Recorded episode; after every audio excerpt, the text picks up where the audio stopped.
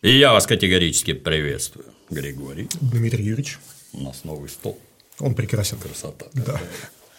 И главное, Освежим его крестным отцом. И главное, как удобно за ним. Да, находиться. сразу стало. А тут, да. видите, тут розеточки всякие, USB-шечки. Все, все, все, все для людей. Втыкать. Да, да, да, красота. Освежим крестным отцом. Да. Да. У нас сегодня, по-моему, шестой выпуск. Угу. И мы сегодня поговорим о блоке эпизодов, которые у нас начинаются от момента, когда Майкл Корлеоне убил двух человек, турка Солоца и капитана Маккласки, угу. и до момента, как Майкл Корлеоне, опять-таки, если успеем, угу, да, что угу. называется, если запала хватит, до момента, как Майкл Корлеоне стал вдовцом. Угу. Спойлеры, я думаю, уместны. Мы да. все как фильм подвзорвали Аполлонию. Как подвзорвали Аполлонию, да. Постараемся это все осветить.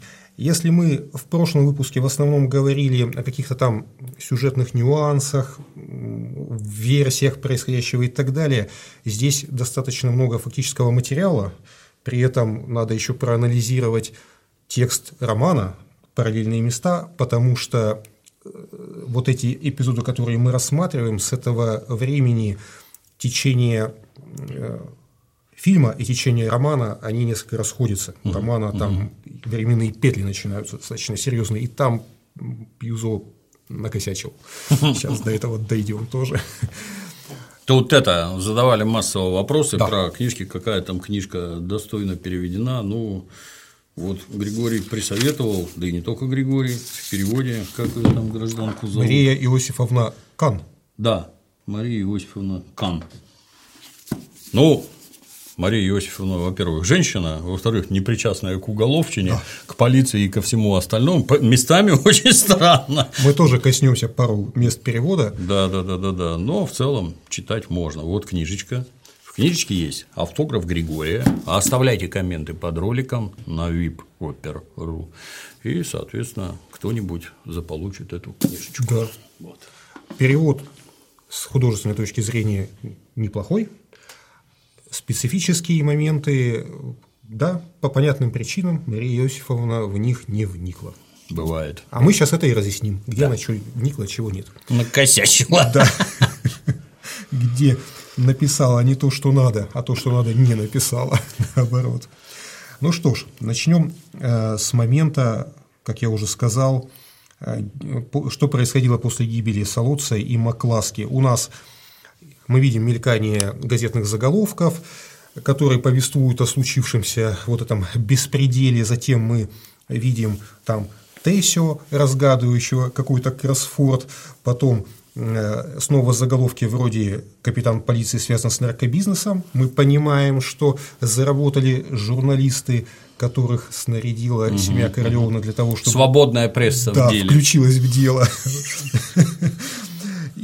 Потом мы видим то Клеменцу, который там где-то в каком-то укрытии сидит, то кушающих аппетитно за столом под бренчание, чего там у нас, пианино бойцов семьи, мы видим э, газетные заголовки опять с фотографией Борзини, понимаем, что там тоже этого человека подтягивают для расследования произошедшего, и э, все это перемежается с несколькими фотографиями убитых, мертвых бандитов. Это, угу. кстати, очень интересные фотографии, я сейчас о них расскажу. Возможно, настоящие? Они очень настоящие и имеют очень прямое отношение к фильму.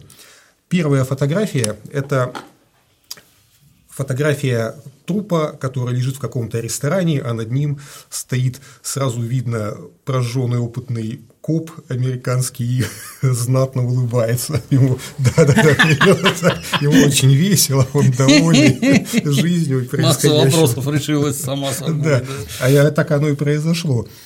Эм, эту фотографию мы, естественно, приложим э, к выпуску. Она существует даже, кстати, в нескольких ракурсах. Значит, что происходит?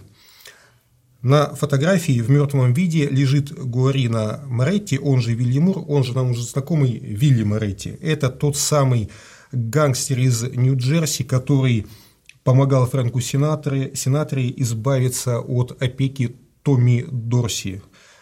известного, известнейшего в свое время американского антрепренера. Именно Моретти, может быть, не один, а с единомышленниками заставил Томми Дорси подписать отказ от кабального для сенаторы угу. договора о сотрудничестве. И потом этот эпизод в переработанном виде, как мы помним, вошел в биографию литературную Вита Корлеоне, Люки Брази и Джонни Фонтейна. Кто такой был Моретти? Он родился в Апулии, в Италии, в 1894 году. В молодые годы он переехал э, в США. Как водится по старой итальянской традиции, занялся здесь в США криминалом сотрудничал с Джо Массери, с которым, в принципе, все сотрудничали, кто, кто мог тогда.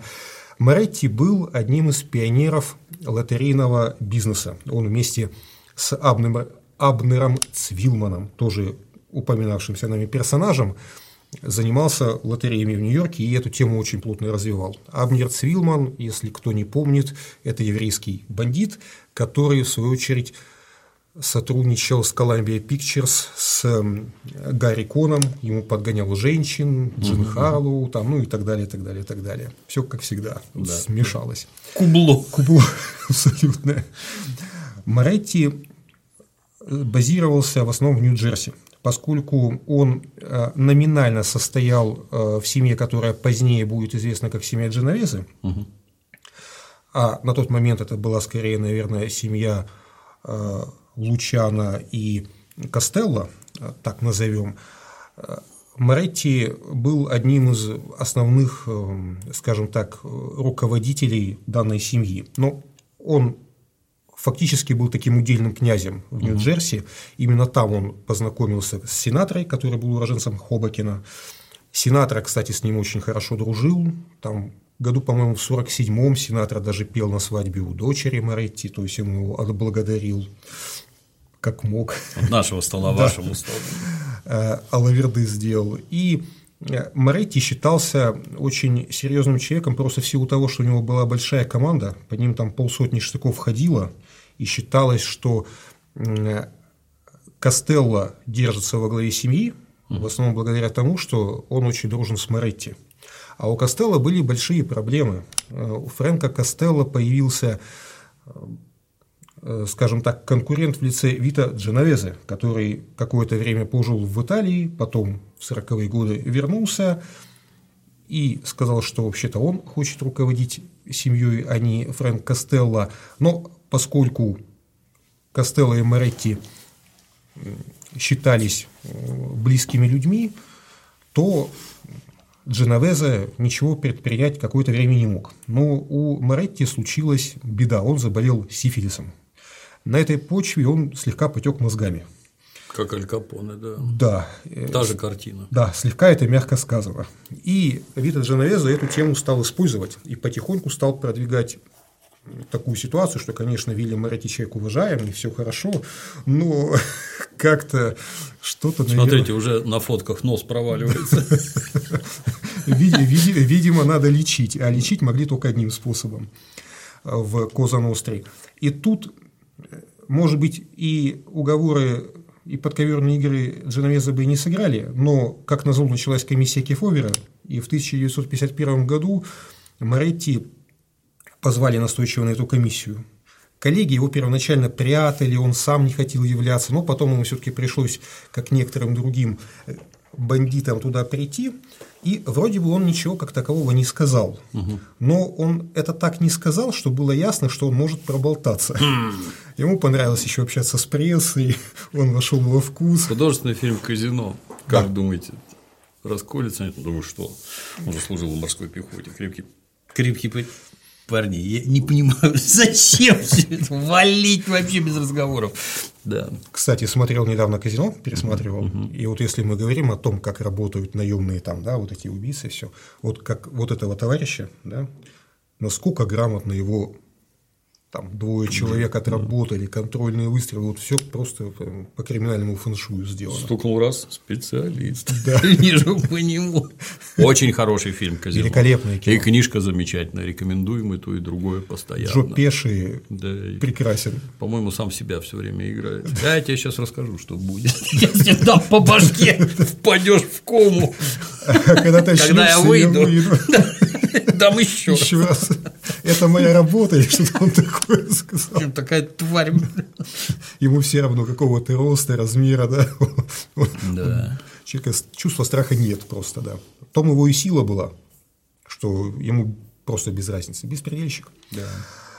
Так вот, и когда стало ясно, что Моретти находится в состоянии близком к тому, чтобы стать публичной личностью, все-таки комиссия его приняла решение оказать ему немножко. медицинскую помощь.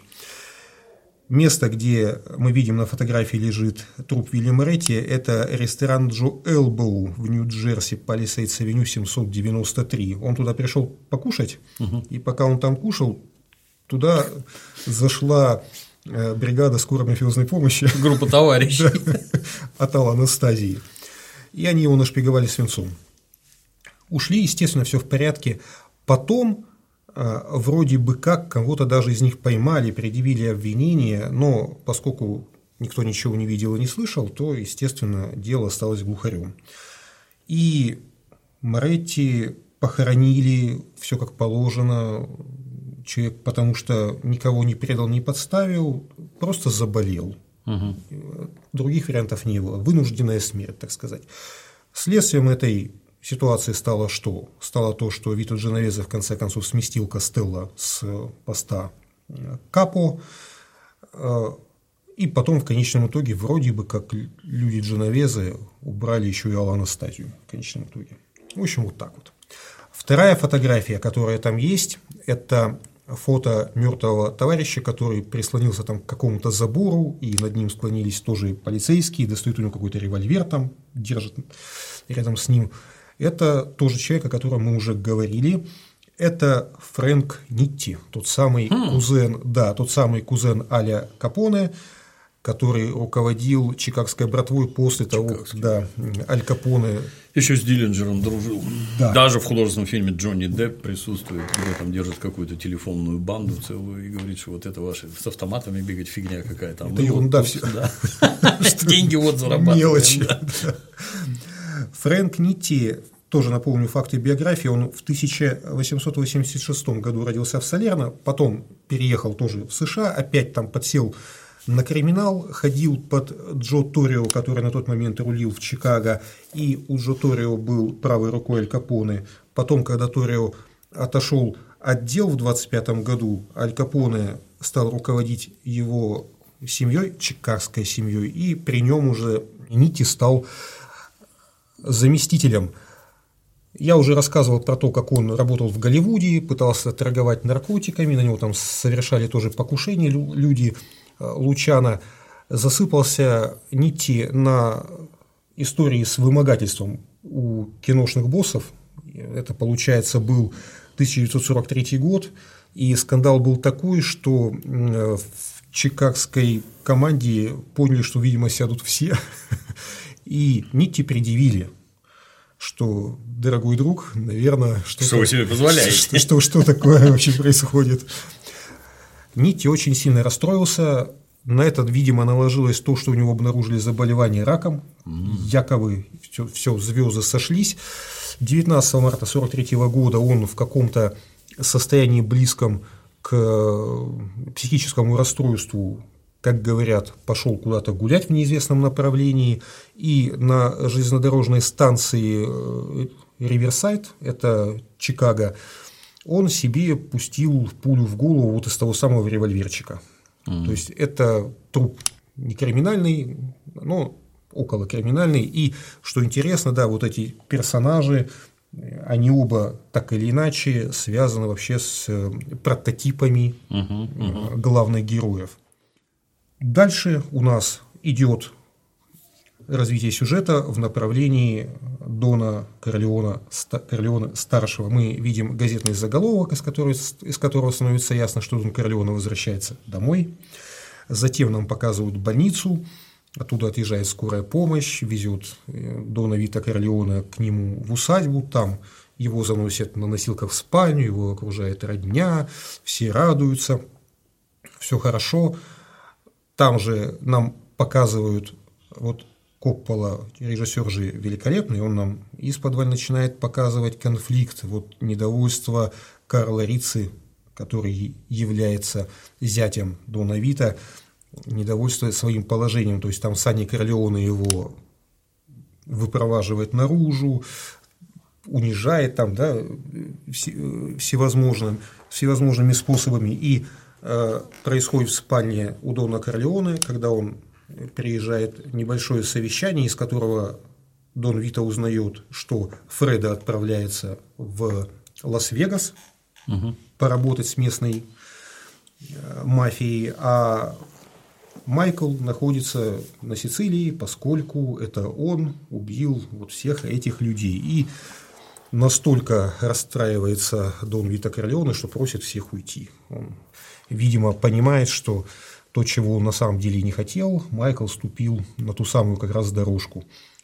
Тот самый случай, как э, в древнегреческих трагедиях, да, обыгрывается одна и та же тема, чем сильнее ты пытаешься избежать какой-то участи, да, угу. тем все твои действия, наоборот, приводят, приводят только да. к ней. Да. Затем мы видим, как Санни Корлеоне ссорится с Томом Хейгеном, потому что Санни Корлеоне ему уже не терпится, он хочет всех убить, он спрашивает, где старший Таталья. Хейген говорит, ну давай повременим, все, все, все. Санни его оскорбляет, потом с ним тут же мирится и зовет к столу. На съемках данной сцены был любопытный эпизод, поскольку Марлон Брандо был тот еще товарищ, он а, в перерыве между съемками, как раз когда должны были снимать сцену, где его заносят на второй этаж, он вместе с, э, со своими какими-то единомышленниками съемочной группы, вот эти носилки, где есть, он туда подложил килограмм 200 песку. и сверху лег. Чтобы веселее носить да. было. Да. И вот эти товарищи, когда мы видим, как им тяжело нести, они тащат, ну сколько он, килограмм 90 он сам да, весит, да, да. Плюс, то есть почти 300 килограмм эти бедолаги. Волоку. Да, а ему весело, что у него все хорошо. К вопросу о том, как Марио Пудзо запутался в хронологии. Итак, у нас из главы 17 мы узнаем, что Дона Корлеоне выписали из больницы в середине февраля Угу. Возникает вопрос, какого года. Тут все очень неоднозначно. Отматываем назад. Свадьба Конни Корлеоне и Карла Рицы произошла в августе 1945 года. Затем миновали странные три месяца и наступили рождественские декабрьские праздники 1945 же года. В эти рождественские праздники, ну, близко к ним, подстрелили Дона Корлеоне. Получается декабрь 1945 года. Угу. Тогда же убиты Маклоски и Салуца. А, война семей разгорелась в начале 1946 года, поскольку в главе 11 Марио Пьюза пишет, междуусобная война 1946 года началась. Но в самом начале главы 17 мы узнаем, что Война 1947 года между семьей Корлеоне и пятью семействами, которые объединились против него, нее доставалось обеим сторонам недешево. Если мы вникаем в смысл фрагмента, мы понимаем, что война шла не 46-47 годы, а война 1947 года. То есть здесь эта война уже началась в 1947 году. Угу. Что нам говорит о том, что Марио Пудзо путает месяцы, годы, дни и так далее. Тем более становится ясно, что он запутался в хронологии, когда мы понимаем, что если в декабре 1945 года а, Дон Корлеоне попал в больницу, а выписался, выписался он в феврале, то крайне маловероятно, что он пролежал в больнице полтора года да. почти, по февраль 47 года.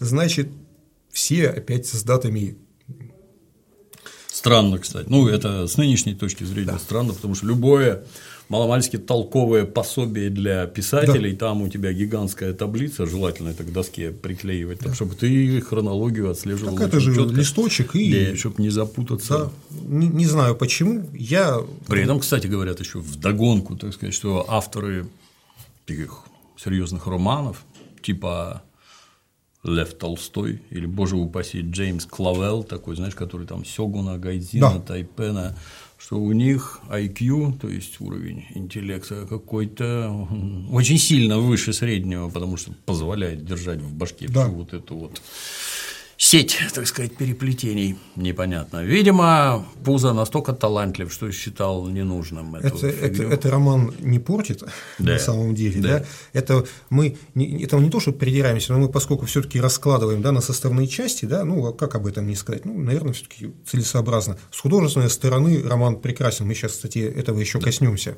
Почему ты все время к грузинам придираешься? Какие ваши доказательства? А шут его знает какие.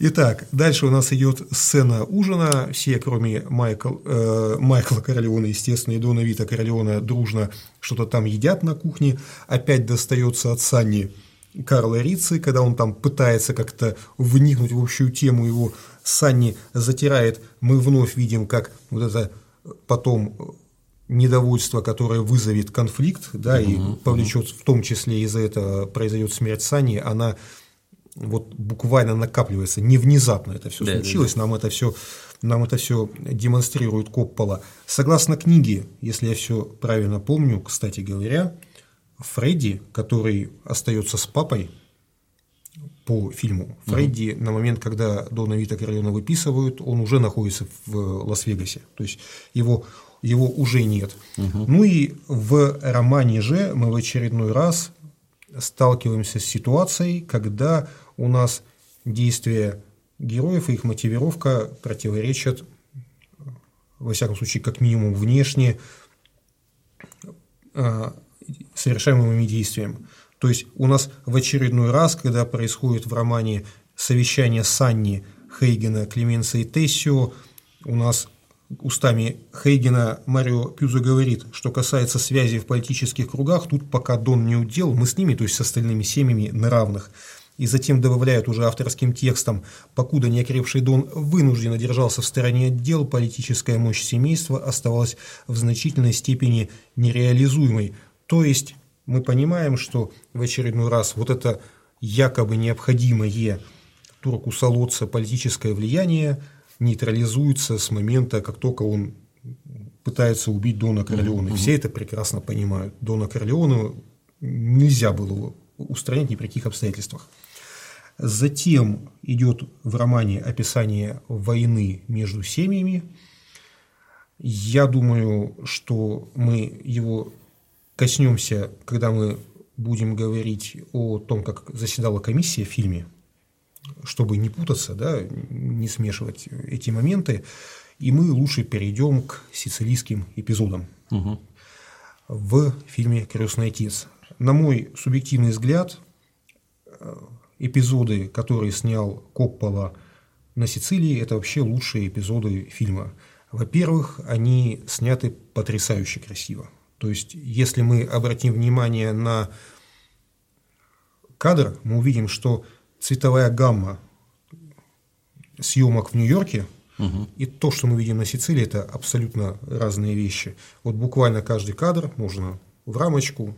Все. На стеночку. Да, на стеночку. Красота невероятная. Я тебе страшно скажу. Там действительно так красиво. Все-таки Италия, да. Красивее страны, наверное, нет. Вот так вот, если говорить. Э, объективно, при всей любви к родине, это чисто эстетически, да, это что-то невероятное. И, в принципе, даже вот эти эпизоды, если их вычленить в отдельную короткометражку, угу. они самостоятельно образуют великолепный сюжет. Больше того, ведь э, Коппола в данном случае он следует авторскому замыслу. Если мы почитаем книгу, угу. мы увидим, что сицилийские главы романа написаны абсолютно иначе, чем все остальные. Это, кстати, говорит о том, насколько Пюзо виртуозно владеет словом, насколько он мастер своего дела, сухие, телеграфные, с минимумом каких-то описаний, такие вот классические, классическая стилистика американского писателя, какого-нибудь классика Хемингуэя, там неважно, mm-hmm. да, это нью-йоркские, американские эпизоды и такой цветастый, полный сравнений, эмоций, там буквально запахи чувствуешь, когда читаешь, да, и видишь, да, что, что Пьюза описывает, это сицилийские эпизоды, они абсолютно иначе выстроены в плане написания.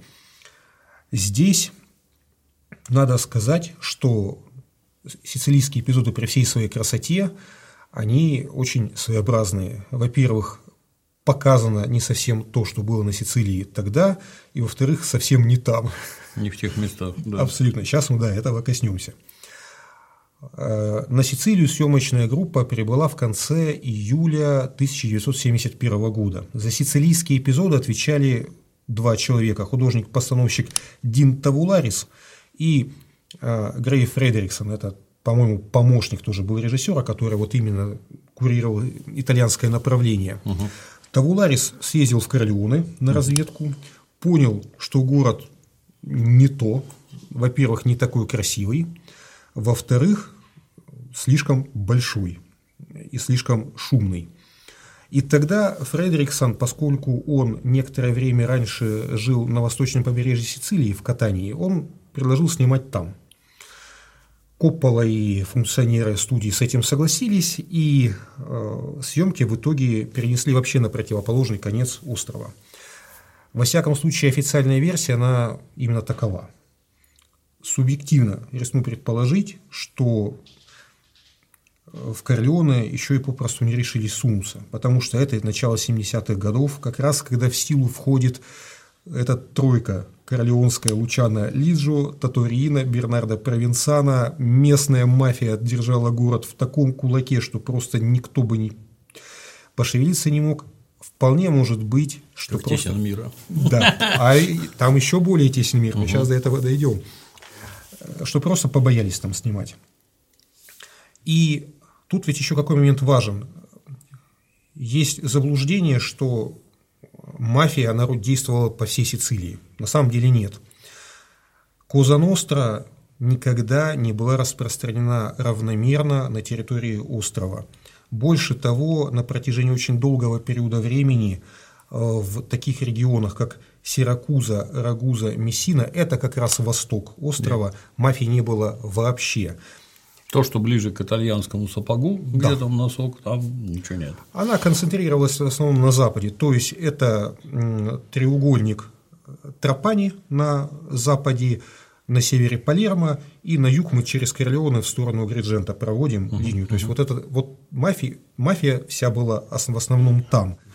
В центральной Сицилии, например, к 1980 году действовало порядка 28 различных группировок, которые к мафии никак не относились. А на востоке, на северо-востоке Сицилии мафия впервые образовала самостоятельную семью в городке Мистретто, это провинция Мессина, а сама Мессина, одноименный город, вообще считалась городом подконтрольным э, Ндрангете, поскольку угу. там пролив, Калабрия, все абсолютно, абсолютно рядом. И больше того, именно вскоре после съемок в 80-х годах, в конце 70-х, 80-х, как раз на востоке Сицилии и появится Стидда. Это, скажем так, антипод мафии криминальной. Стидда – это в переводе с сицилийского, с одной стороны, звезда, угу. С другой стороны, э, употребляется выражение, это слово в смысле горе, беда, ну, то есть не знаю, группировка бедовых, назовем так. Э, члены ее себе на руке делали татуировку в виде э, звезды, образованной пятью точками. Угу. В основном это были люди, состояли в стиде, кто по тем или иным причинам оказался из мафии изгнан, либо туда не вошел, либо по каким-то другим мотивам не состоял угу. в Коза То есть это была такая криминальная антимафия. А в Катании, допустим, да, поскольку в Катании тоже происходили съемки фильма, в Катании была на момент съемок всего одна мафиозная семья, которой командовали тогда Джузеппе и Антонина Кальдероне. У этой семьи хватало проблем тоже с другими бандами в, в Катании. Они просто-напросто им было не до таких проблем, как какая-то съемочная группа, угу, которая какой-то фильм непонятный приезжает снимать. Им, бы, им надо было просто выжить на тот момент времени. И вполне возможно, что именно вот это все вместе, оно и сыграло свою роль для того, чтобы съемки оказались на острове. Кроме того, все самые красивые пейзажи, самые красивые места Сицилии – это, конечно, все-таки самые живописные территории, это, да, естественно, это э, восток Сицилии. Для Копполы было важно передать запустение, ему было важно отразить в том числе авторский замысел, а, как описывает Пьюзо Сицилию. Сицилия стала царством теней, мужчины разбегались во все края земли в поисках заработка на кусок хлеба, либо просто спасаясь от расправ за то, что попробовали воспользоваться экономическими и политическими свободами, представленными законом. Ну и про, Корли... про Корлеона он пишет, тут я цитирую с небольшой купюрой, маленький задавленный бедностью городок занимал первое место в мире по числу убийств. С одной стороны, принципе… Я напомню нашим да. дорогим слушателям, что в начале 20 века оттуда эмигрировала ровно половина населения. Я сейчас, кстати, про население буду говорить. По запустение, в том числе и поэтому. А, тут вообще очень сложный момент. Я сейчас немножко окунусь в статистику. Угу. Вообще ситуация интересная. Да, на Сицилии жилось очень трудно, безусловно. Вот как там на Бурбонах, при Бурбонах, это королевство обеих Сицилий, э, середина-конец XIX века жилось крайне печально, так и после объединения Италии и вплоть до последних времен люди на Сицилии живут трудно. Я пару цитат приведу. Угу. Такой классик итальянской литературы Джузеппе Томази ди Лампедуза написал угу. известнейший роман «Леопард». Он описывает, каким образом быт XIX века сицилийский, а Ди Лампедуза – это представитель знатнейшего аристократического сицилийского рода, он писал то, что происходило, в принципе, и при нем, то есть он знал, о чем он пишет. Пустынная Донафугата выставляла на показ свое чаяние. Донафугата – это там деревня, в романе, в которой тоже происходит действие. Вдоль прокаженных стен ее жилищ валялись отбросы жалкой пищи, в которых рылись дрожавшие от неутоленного голода псы. Кое-где уж были открыты двери, и зловоние спавших в повалку людей неслось по улице – при свете лучины матери разглядывали пораженные трахомой веки детей. Почти все женщины носили по ком-то траура. Многие из них были женами тех похожих на привидения крестьян, на которых наталкиваешься у каждого поворота. Прекрасный солнечный край. И еще одна цитата Джон Фаллайн написал очень интересную книгу уже в 20 веке, так называется «Последние крестные отцы». Он описывает… Э, Погорячился Джон насчет последнего. Предпоследний. Но он там, начиная с Микеле Навары и до Бернарда Провенсана, описывает историю мафии. И вот он описывает уже 20 столетие – быть Сицилией. Нищета была настолько повсеместна, что тех, кто мог похвастать наличием не одного, а двух мулов, называли айборгези, буржуа. Большинство крестьян жили в единственной комнате с домашней скотиной. От свиней и куриц их отделяла простая занавеска, не мешавшая запаху человеческого пота смешиваться со звериной вонью. Едой служили спагетти и суп из дикорастущих трав, сваренные в той же воде, которой умывались. На секундочку, если кто не знает, на Сицилии сейчас засуха – это самое обычное дело. Козам… Я, я замечу еще, да. извини, перебью, да, замечу, да. что в этой избе жуткой пол земляной, Естественно, там нет естественно. никаких досок, ничего. А по каким доскам там свиньи будут? Да, и обратите внимание, это страна большой семерки, это благосостоятельная да. европейская цивилизованная страна. Да, да. Козам разрешалось свободно ходить по всему дому, как священным животным, чье молоко спасало детей от смерти и туберкулеза. Великолепно люди жили. И, уверяю, не сильно поменялось глобально что-то да, да, поменялось. Да. Ну, я не знаю, я да. последние книжки там читал про, ну, где-то там 70-х, 80-х годов, так там и тогда жили в хатах с земляным полом. Земляной пол я с трудом представляю, ты знаешь, сколько там пыли поднимается, летит, все, а Понятно, ты там жрешь, да. спишь. Красота. А животные там не только едят и спят, еще все остальное там да, делают. В общем, да, жизнь да. била ключом. Пьюзо явно располагал какой-то информацией из первых рук о том, что происходило на Сицилии. И Коппола здесь ему следует. Но для Пьюзо было важно, судя по всему, показать не столько реальную Сицилию, сколько сделать, опять же, контраст. Не только контраст стилистики текста, сколько показать вот современный Нью-Йорк, вот жизнь там такая, и вот Европа, вот Сицилия, где наоборот все потихоньку замирает. То есть он, он, мне кажется, играл на контрасте, и этот Конечно, же контраст, да. да, скорее всего, и отобразил, раз, разумеется, Коппола, потому что на Сицилии все было трудно, население туда мигрировало, но сказать, что это был умирающий регион, нельзя. Вот я специально нашел определенные цифры, и сложилась своеобразная картина. Я бы сказал, что это пик Нью-Йорк, это пик да. ур- урбанистики. Да. Миров, мирового да, да, уровня. да, ну лучше нет. То да. есть, если прилетят инопланетяне, то, наверное, вот оно, куда надо высаживаться. Или как помнишь этот как Харли Дэвидсон и ковбой Мальборо, где там вначале Микки Рурк заезжает на какую-то развязку. Я как первый раз увидеть, даже представить такое было невозможно в те-то времена, а тут Подумать страшно. чудовищное просто. Да. Вот. А Сицилия – это сельская пастораль, ну, конечно, контраст, конечно. но там корни.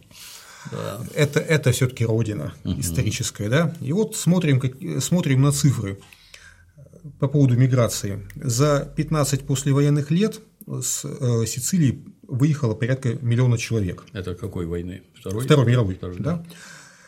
Но при этом я данные за 45-47 годы по динамике населения на Сицилии не нашел, но нашел на 50-й, да, то есть близко угу. после войны.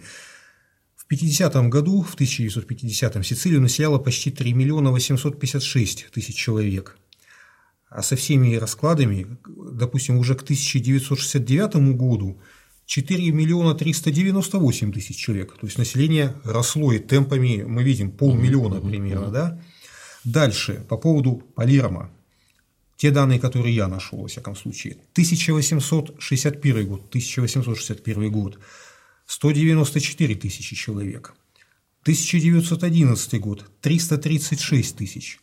1936 год, около 400 тысяч человек. В 1951 году почти 491 тысяча человек. При этом, правда, около 40 тысяч фактически были э, без крыши над головой, опять-таки в силу прекрасных условий жизни в европейской стране. Э, с 1947 года по 1961 в Палермо пребывало только из внутренней миграции порядка 10 тысяч человек ежегодно. То есть население Сицилии росло, население Палермо росло, как столицы, катастрофическими невероятными скоростями. А что касается сельского населения, да, сельское население стало убывать, но а, убывало оно опять-таки не, не просто потому, что там все друг друга убивали, там, да, или так далее. А, началась убыль примерно с 1951 года. На 1951 год в сельском хозяйстве только занято было 640 тысяч человек, это вот кто работал именно в сельском uh-huh, хозяйстве, uh-huh. понятно, население больше. Через 10 лет, 61 год, 488 тысяч человек, в 1971 году уже 316 тысяч человек. Опять-таки при том, что население внутри острова постоянно увеличивалось. То есть сельская местность, конечно, пустела, но говорить о том, что это была страна теней, что там там жизнь-то кипела. Коммунисты, бандиты, оккупационные войска, постоянные внутренние смены э, органов власти. То есть мы сейчас еще дойдем до того, что происходило там на политическом, так сказать, фоне. То есть это, была, это был край, в котором все бурлило на самом деле.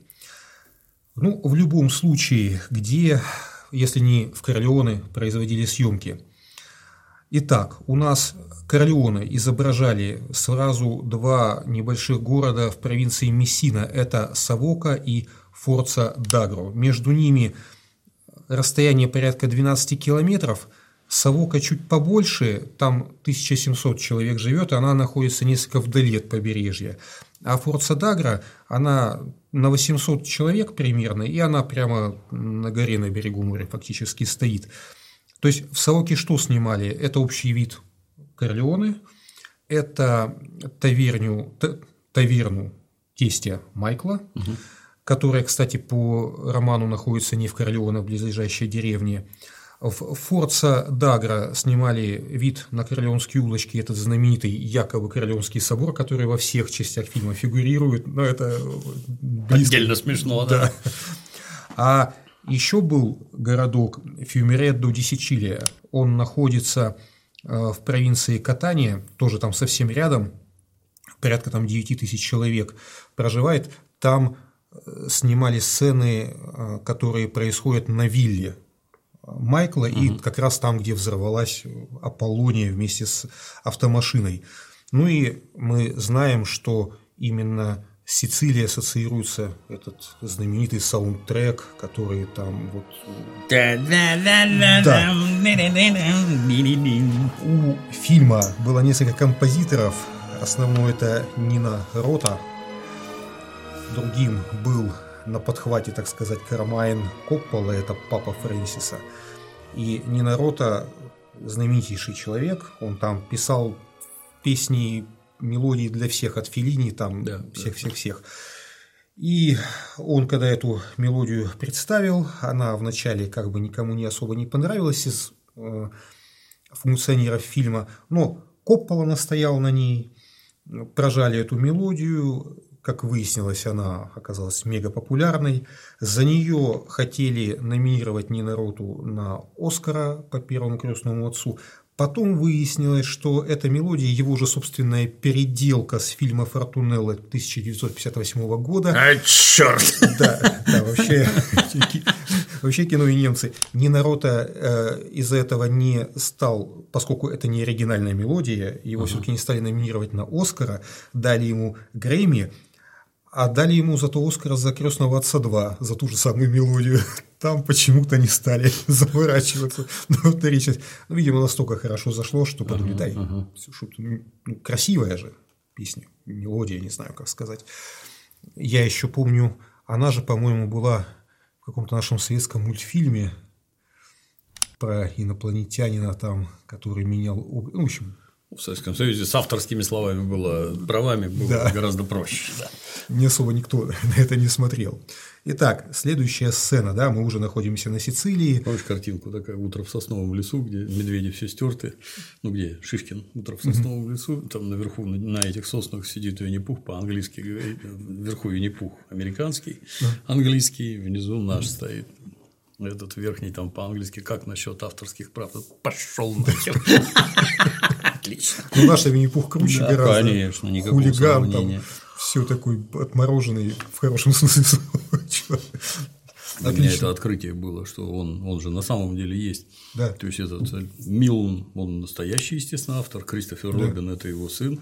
Он когда вырос, открыл магазин в Лондоне, не в Лондоне, не помню, магазин детских игрушек и Винни-Пух, там в середине в стеклянном кубике сидел. Это вот как он как в американских мультиках, это да. плюшевый медведь в красненькой жилеточке, это вот это настоящий Винни-Пух, он вот такой. Слава богу, у нас никто этого не знал, получился совершенно другой, отличный вообще. Винни-Пух просто. Наш Винни-Пух, э, их победил бы да, при любых раскладах. Там порвал бы его Плюс у нас же это у нас не совсем перевод, то есть да. это такая сильно творческая переработка да. Бориса Захадера. Борис Захадер сам по себе отдельный, так сказать, мега талант. Льюиса Кэрролла, как он да, переводил. Все переделал, все это получилось, на мой взгляд, гораздо смешнее. Я когда уже выучил язык и принялся читать, был в крайнем удивлении, начиная там с пятачка, которого зовут Пиглет. Угу. Пиглет – это поросенок. Поросенок и пятачок – это совершенно разное. Не то совсем. Вообще, да, там сильно смешнее все у нас. Как перевод Пастернака у это Гамлет, Гамлета, да, да, да, это да, да, да. отдельное произведение. Отдельное совсем тема, это не Шекспир. У меня, кстати, есть двухтомник самых разных гамлетов, которые на русском языке выпускали, там, начиная, не помню, что да. с 19 века вроде начали и до нынешних времен. И отдельное издание, где, так сказать, это именно переводческий разбор. Про что здесь, про что здесь вызывает творческие находки наших переводчиков вызывают глубочайшее изумление просто. А, то есть то, что переводили поэты типа Пастернака, я со всем уважением, но ему переводчики писали подстрочники, и что ему подстрочник навеял, он вот такие стихи сочинил. Это не совсем перевод. Или совсем не перевод. Или это его Гамлет. Шекспир-то ведь тоже не оригинально был в своем в своей это... пьесе он же тоже там заимствовал. Ну, это не угадать. Сейчас уже источников-то нет. Там да. самое страшное это даже в другом, что он, он же ничего не издавал. Да. Никаких Записывали этих, же за ним. Да, пиратские копии да. и Гамлет. Нынешний Гамлет, он всегда из двух изводов составлен, да. в котором в одном считается первая половина лучше, да. в другом вторая. Там масса темных мест, вообще непонятно, что имел в виду автор. Я... Итак, мы видим, как Майкл гуляет в сопровождении двух э, телохранителей пастухов Кало и Фабрицио. Они э, в классической этой сицилийской одежде, полукрестьянской, полугородской, это в жару в такую чудовищную, у них там какие-то жилетки, рубашки, рубашки жилетки, ботинки, да. в которых он зимой ходят, кепки, вот эти Коппола, да, вот оно, Коппола это если вдруг, что фамилия режиссера, Коппола это кепка национальная сицилийская. Она, конечно, совсем не, не сицилийская, угу. она с Англии пришла, ну, называли, называли ее на Сицилии Коппола. И по сию пору ее носят, особенно вельветовые фетки, кепки, это самая такая популярный был головной, головной убор. И э, у них обрезы за, спи, за спиной у каждого, сейчас про обрезы про эти поговорим тоже. Подъезжает к ним э, товарищ на машине, очень похожий на Жерара Депардье, это такого Дон Тамазина, и говорит Майклу, что Майкл, враги знают, что ты здесь, соблюдая осторожность, Майкл говорит, а я буду все равно гулять, пойду я до самой Корлеоны, посмотрим, угу, что там. Что мы узнаем из романа? Из романа мы узнаем, что Майкл днем неизменно в сопровождении двух пастухов из поместья подведомственного Дону Тамазина совершал прогулки по окрестностям – Мафия часто вербовала наемных убийц из числа местных пастухов, и они брались за эту работу, потому что просто не было других способов добыть себе пропитание. Я не мог остановиться и решил еще вот этот момент, угу, угу. так сказать, уделить ему время. Я тут в свое время написал информацию по поводу того, как мафия, грубо говоря, мафия убивает тоже это требует отдельного разговора и так далее. То есть идеология, как, почему, какими способами в Коза Ностре убивали, в связи с чем. И здесь нужно понимать, что наемные убийства в нашем восприятии, как мы это привыкли, профессиональный киллер, ему платят за отдельный заказ, он может быть там свободен, может состоять при группировке, да, то есть для Коза Ностра на Сицилии такого понятия не существовало. Дело в том, что там а, была своя идеология, воспитанная поколениями относительно того, что такое смерть и что значит убивать. Был такой Сальваторе Конторно, это местный сицилийский отморозок, совершенно чудовищный. Вот. Он потом раскаялся под грузом доказательств, чтобы не сесть в тюрьму навсегда. В 80-е годы у него, по-моему, порядка 30 родственников королеванца убили конечном итоге. То есть там пытались его найти, и чтобы хоть как-то он себя проявил, убивали там всех подряд у него. И вот его спросили однажды, как называют человека, способного совершить убийство? И он ответил, хороший парень, человек, с которым считаются. А для мафиста, назовем так вот, советский термин, мафист, никогда не перепутаешь мафиоза, мафиози, мафист, мафисты, все вообще четко и понятно – для мафиста, для настоящего э, убийства, это, как еще в XIX веке такой Леопольда Франкетти отмечал, это самый эффективный способ заставить себя уважать, это иметь репутацию человека, совершившего несколько убийств. То есть есть понятие чести, угу. человек чести. Человек чести – это человек, которого уважают. Уважение основано на чем? На том, что ты сильный, ты можешь делать то, что ты захочешь. сила, прежде всего, базируется на способности к убийству. Мафист, как правило, перед тем, как он становился действительным человеком чести, должен был кого-то убить в подавляющем большинстве случаев. Понятно, что если принимали в какую-то семью, ну, допустим, врача угу, или угу. человека публичного, такие вещи тоже случались, то им такие поручения не давались. Но обычное правило было такое: хочешь вступить в семью, быть действительным человеком чести, должен совершить одно, два, три, неважно сколько убийств. А считалось, что убийство придает исполнителю э, харизму, ману к могуществу, да, такую, как в компьютерной игре. То есть, а, если ты способен кого-то убить, значит, ты способен сделать карьеру. Убив, мафист становился уна персона кевали, достойным человеком или ценным человеком. И когда кому-то, какому-то человеку чести поручалось его руководством убить, это считалось э, знаком доверия, это считалось знаком уважения – это, считало, это считалось привилегией, что тебе доверяют совершить убийство. Есть такой писатель итальянский Марко Беттини, он журналист, писатель, на тему мафии пишет. И вот он по э, воспоминаниям одного э, действующего и, видимо, еще пока здравствующего даже раскаявшегося мафиоза, он написал роман так называющийся, раскаявшийся Пентита. И там главный герой, он, роман от первого лица написан, там главный герой вспоминает, что ему его пригласило руководство Коски на встречу, и ему там поручили убить Паола Барселина, судью, которого в конечном итоге тоже убьют и так далее. Это 90-е годы. И ему преподносилась вот эта возможность убить такого человека, как это называлось, великолепные трупы, то есть вот люди, занимающие высокое положение, когда их убивали, они считались великолепными трупами, такой интересный термин. Считалось, что это символ избранности, когда тебе дают такое важное поручение. Ну, это же правда. Не каждому поручат. Не каждому, да.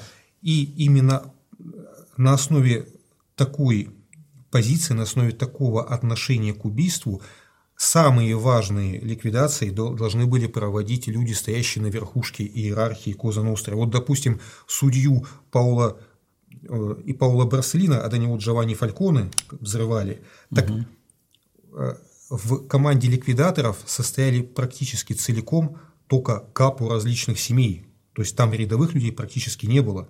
Там были только вот самые-самые отъявленные головорезы. Сливки общества. Сливки общества, которые в команде вели и одного судью, судью и другого. И самым почетным считалось, когда тебе поручают убийство своего друга или своего родственника. А, то есть тут уже мы доходим до такого, понятно, что извращенного, да, но апофеоза понятия дружбы, что высшая степень дружбы – это иметь честь убить своего друга. Был такой главарь Филиппа Маркезе, он руководил Курса де Эмилия семьей. И когда его Шурин, Пьетро Маркезе, попал в тюрьму, это начало 90-х годов, а, то Филиппа его заказал.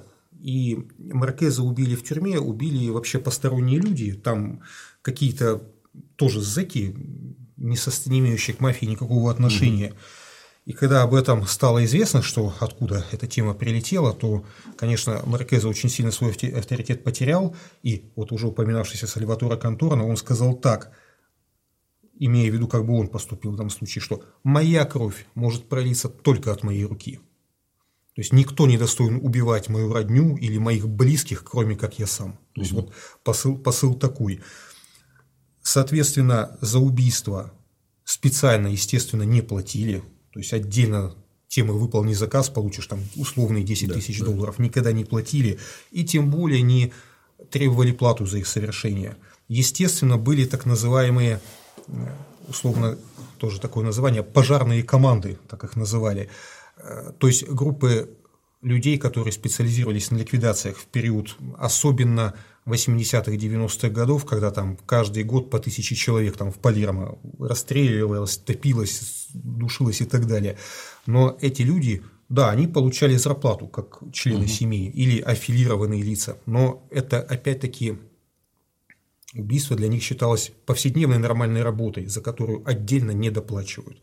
И опять-таки люди, состоящие в этих пожарных командах, они относились к элите мафии, поскольку им доверили возможность вот заниматься таким, таким ремеслом. Поэтому вот это вот описание вербовало наемных убийств там, да, из числа пастухов, тем более на Сицилии в 50-е годы, это, мягко говоря, не совсем не совсем правильно. Теперь по поводу вот этих их двустволок. Я боюсь, да. вступление в организацию настолько повышало твой сельский статус. Конечно. Раз. Да. И, соответственно, благосостояние. Два. Что там никого вербовать не надо, надо было ногами отбиваться от желающих туда пролезть. Так а для того, чтобы тебя приняли, ну это мы да. в какой-то момент тоже обсуждали, нужно было, во-первых, быть сицилийцем, ну, были исключения, там, вплоть до Неаполя людей могли принять, но это в виде исключений.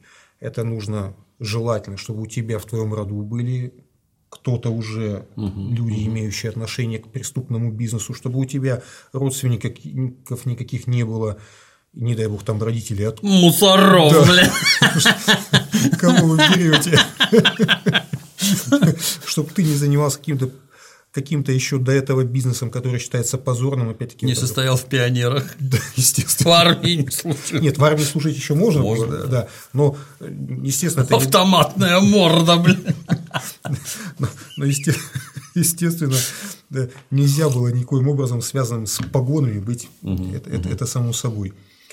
Э, вот эти ребята носят с собой те самые знаменитые двустволки, как написано в романе, Два пастуха-телохранителя, сопровождая Майкла, всегда брали с собой лупары, смертоносный сицилийский обрез был излюбленным оружием мафиози. Начнем с главного. Да. Они с собой брали лупары не потому, что они Майкла сопровождали, а потому, что они пастухи. А лупара в переводе буквально на русский означает волкобой. Лупус – это волк. А, а лупа – это волчица. А лупа – это проститутка. В том числе. Да. Лупа... Они сидели в кустах и выли, Или привлекая внимание, да. удивительно. Отсюда же берет свое название латинское слово тоже лупанар, обитель волчицы, обитель проституток, да, то есть для чего нужна была эта двустволка? Если ты пасешь овец угу, в горах угу, один, угу. тебе нужно что-то очень простое, очень надежное, то, что можно с собой оружие носить, чтобы ты скакал на коне в этот момент, да. или тебе удобно было его спрятать под пиджак, под куртку, неважно. При этом оружие, которым тебе не нужно учиться пользоваться годами, оттачивать свое мастерство, чтобы ты мог не целясь бахнуть и там метров с 15 все, что в радиусе угу, действия угу. крупной дроби, да, или там картичи, все. То есть оружие специально набиваться от волков. Естественно, поскольку это была крайне удобная штука, и она была очень распространенная, на нее никто не обращал внимания, в сельской местности ее носили спокойно, свободно, достаточно вплоть до недавнего времени. Угу. И э, оружие примитивное, безотказное. Чем оно еще было удобно? Тем, что его можно было спокойно разобрать, как да, двустволка, мы же понимаем, она очень просто устроена, выкинуть при необходимости – это не какой-то специальный вид оружия, это обычный обрез, либо обычное э, ружье, которое изначально выпущено с коротким стволом. Вот что. Вот меня этот вопрос как раз интересовал, что это, это обрез или их сразу такими выпускали. Поскольку, поскольку речь про капитализм, да. мне все-таки кажется, что, наверное, если востребован, ну, если мы видим, что люди мучаются, там стволы да. пилят, почему не выпускать с Какая-то модификация. Вот есть сайга с таким стволом, да. вот есть так, точно так же здесь вот есть двустволка какая-нибудь условная фирма выпускает с таким, угу, угу. вот с таким и вот с таким. То есть, что тебе попалось, не получилось взять изначально с коротким стволом отпилил угу, лишнее. Угу. Получилось, молодец, пользуйся на здоровье. То есть, поэтому оружие было распространенное. А какой калибр у них самый ходовой? Вдруг знаешь. За, распростра... за самый распространенный калибр, честно говорю, не знаю, но судя по тому, что я видел в описаниях, фотографиях, и, кстати, вот в том же самом фильме, ничем от наших вот… 12 Наверное, брать не буду. Я думаю, что двустволки, они в принципе одинаковые ну, в общем, практически ну, везде. В общем, да, да, ну туда просто больше влезет, в 12 Естественно. Меня это все время в дискуссиях с нашими, не побоюсь такого слова, тупорылыми короткостволистами, меня все время в изумление приводят эти обсуждения глоков, шмоков, там еще чего-то там. Вот, пацаны, а почему, вот как вы думаете, а почему людям, которыми этим занимаются, как-то любят говорить, профессионально, а они-то что вот не ходят? Вам в башку вообще не приходит, что там с одного ствола в живот засадить и Да. добро пожаловать, может попробовать вылечить, блин. А там нечего лечить. Да, Уже оно как-то гораздо надежнее. Да. Инструмент очень хороший, да. Особенно в специфических сельских условиях это самая лу- лучшая штука. Еще же есть какой момент. Ты попробуй идентифицируй Конечно. Да. да, да, да, да, да. То, что оттуда вылетает. Я не знаю, как сейчас. Сейчас, может, там с нынешней химией, там, когда там одну волосину нашли и тебе кранты. Может быть, я не знаю, как сейчас, но раньше никогда нельзя было ничего. Насколько мне известно, в данном плане не особо какие-то Да. есть кардинальные продвижения. Может быть, я заблуждаюсь, но я То есть, опять-таки, углубляясь в предмет, вот вылетели, картечины не по нарезам, а из гладкого Да, из ствола, гладкого ствола. а патрон остался в стволе. И До свидания. И что искать-то? что искать? А патрон выкинул этот бумажный картонный патрон выкинул там в кусты, ты его найди еще пойди, да? то есть тоже непонятно. Ну, Лупары обсудили, Да. наемных убийц обсудили, идем потихоньку за Майклом и его товарищами, видим общий план Корлеоне, который совсем не Корлеоне, а Савока. И а, что мы узнаем из романа? Майкла поселили на правах гостя в доме дядюшки Капа Мафиоза, дядюшка старый холостяк, ему перевалило за 70, был врач, единственный на всю округу. Сам Капа Мафиоза, мужчина лет 55 по имени Дон Тамазина, был представлен в качестве габелотта смотреть за громадным поместьем, принадлежащим одной из самых знатных сицилийских фамилий. Обязанностью габелотта было, помимо прочего, следить, чтобы на земле, пропадающие напрасно, не покушались бедняки. Ну и так далее. Что дальше нам пишет э, Марио Пьюза? Еще Дон Томазино ведал в провинции распределением воды и препятствовал возведению в здешних местах новых плотин. Плотины подорвали бы очень прибыльную коммерцию, торговлю водой из артезианских колодцев на его территории, подорвали бы, сбив цены на воду, самые основы водоснабжения, которые здесь с таким усердием внедряли веками. Да. Пишет все абсолютно, все Да, абсолютно да, да, да. правильно. С заботой о народе внедряли. да. Естественно. Мы в свое время э, вели достаточно подробный разговор про корлеонскую мафию, и там обсудили, да, вот, что из себя представляли люди чести этого прекрасного города. Сейчас чуть-чуть, понятно, что не все смотрели, надо пару слов хотя бы сказать, поскольку мы в Корлеоне находимся Да. виртуально. Начнем с того, что у Дона Таммазина и вот этого доктора, которому перевалило за 70, доктор Таза, у них имелся реальный прототип, один на двоих. Фамилию эту мы тоже обсуждали. Ну, вначале мы поговорим, да, вот про этот сам Корлеоне. Город официально зафиксирован где-то примерно с 9 века. Там с периода неолита кто-то жил. Местность сельская, более-менее благоприятная, расположена в глубине острова, то есть безопасно всяких там набегов с моря и так далее и тому подобное. Глобально город долгое время не был ничем известен, там какое-то вино делали, пшеницу. Просто деревня, условно. Деревня, да. Ну, там с округой жило порядка 20 тысяч человек. Примерно с 1892 года э, в городе зафиксировано появление мафии или можно назвать протомафии. Тогда очень популярно было совсем неоригинальное название фратуции, что в дословном переводе на русский означает «братва», как это неудивительно. Братва, братство, братья, ничего нового у нас не изобрели. Где мужики, там и братство. там и братва, да. Для Почему- многих же тоже открытие, что революционные моряки друг друга иначе как Да. братишка не Да, звали. конечно. А это же бандитская братва. И почему с 1892 года мы можем вести отчет? Потому что как раз в этом году примерно в мафию вступил печально известный Бернардино Верро. Мы о нем тоже говорили. Это был один из основателей движений фаши, то есть вот этих крестьянских объединений за права бедноты. Он был товарищ идейный, такой прям социально ориентированный. Наверное, в мафию вступил он, скорее всего, по глупости, по оплошности. Ну, думал, может быть, мафия тоже будет бороться за угнетенных и решил туда, туда войти.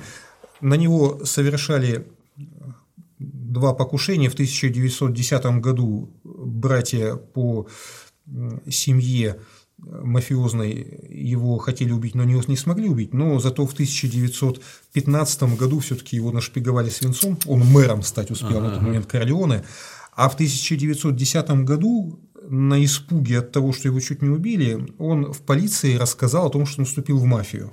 Эти его показания сейчас считаются утерянными, то есть они известны там из каких-то пересказов и так далее. Но вот что, кстати, он говорил про церемонию своего вступления да, в Коза Ностру. То есть церемония проходила в доме у некоего Мариана Калитти.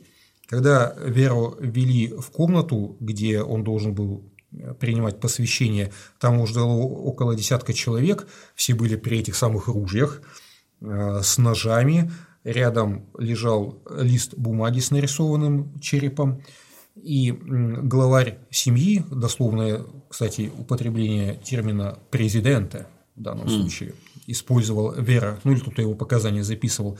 Главой семьи на тот момент был некий Джузеппе Баталья. Он произнес форму посвятительной клятвы, смысл которой, что если я предам завета Коза Ностры, пусть меня пусть там... меня постигнет. Постигла. Жестокая кара и презрение всех коллег по опасному да. После этого Вера клятву повторил, и ему, что интересно, видимо, прокололи не палец, как это обычно делалось, а нижнюю губу ему порезали. И все потом, ну, естественно, кровью смазали ему этот листок там с черепом, да, потом все друг с другом давай целоваться. Ему сообщили пароль, по которому, если ты кого-то не знаешь, из своих ты можешь узнать, и э, условный знак для познавания своих верхнего клыка коснуться да. Зуб дают. Зуб дают, да. Таки вот откуда оно все идет. Может быть, да, вполне. В братстве насчитывалось где-то человек 15, и в основном это были э, те самые Габелотта. Кто такой Габелотта? А, дело в том, что на момент середины XIX века и далее основная часть аристократических семей Сицилии они же были земельные магнаты, которые держали в латифундиях большую часть земельного фонда Сицилии. И сейчас, кстати, до сих пор очень многие там владеют большими земельными владениями. Они перестали жить на территориях своих поместий и предпочитали находиться в районе Палермо. Палермо в XIX э, веке был немножко другим, чем сейчас. Там он был застроен в огромном количестве частными зданиями, великолепными виллами, его потом там начали э, изменять этот город. И э, надо было как-то все-таки, чтобы поместья приносили доход, возиться с крестьянами, заниматься там какими-то растительными работами очень не хотелось. И стали сдавать э, владельцы свои поместья крупным арендаторам. Габела – это вид аренды, который не зависит ни от каких дополнительных условий, то есть это плата стандартная, неважно сколько на земле чего выросло, урожай, не урожай, вот ты должен платить постепенно каждый год эти деньги. Соответственно, арендатором назывался Габелутта. Поскольку центральная власть на Сицилии была всегда очень слаба, полиции как таковой там практически не было, и она очень сильно вообще боялась что-то делать, э, то Габиота стали обзаводиться небольшими частными армиями. Вот эти габелотта с их престижью, они стали основой формирования сельской мафии. Это все приводило к чему? К тому, что хоть формально и у земли конкретно и был владелец, но он живет где-то там в Палермо, угу. а фактически-то хозяин вот такой-то конкретный гражданин, там какой-нибудь условный Батталья. Он держит эту землю, ее арендует – там его папа арендовал, там неважно, его брат, и попробуй-ка формальный хозяин сунься на эту землю, да, еще неизвестно, жив ли он, уедет ли оттуда. Угу. Типичный пример был Лучано Лиджа, мы про него говорили, он там тоже устроился Габилотто в поместье, и там хозяин боялся туда нос показать. Можешь не приезжать, здесь все хорошо. Да? Так заарендовал, мало не показалось. И э, вот эти вот товарищи, да, они объединялись, вот эти самые братства, внедряли вот эти свои ритуалы, которые тоже имеют отдельную предысторию, там это все уходит там тоже в отдельный к карбонариям и к масонам, ну это отдельная тема для разговора. И на Сицилии как раз вот в конце XIX века разгорелся очередной кризис. Там по какой-то причине резко упали в Европе цены на пшеницу, начали массово обезземеливаться крестьяне, за которых Вера-то и боролся. И э, его в связи с вот этой борьбой и прикончили. К моменту, когда он скончался, королевской мафией командовал уже Микеланджело Дженаро. Это тоже один из людей, которые давным-давно были в братстве, и он принимал участие в принятии Вера в мафию. После этого на,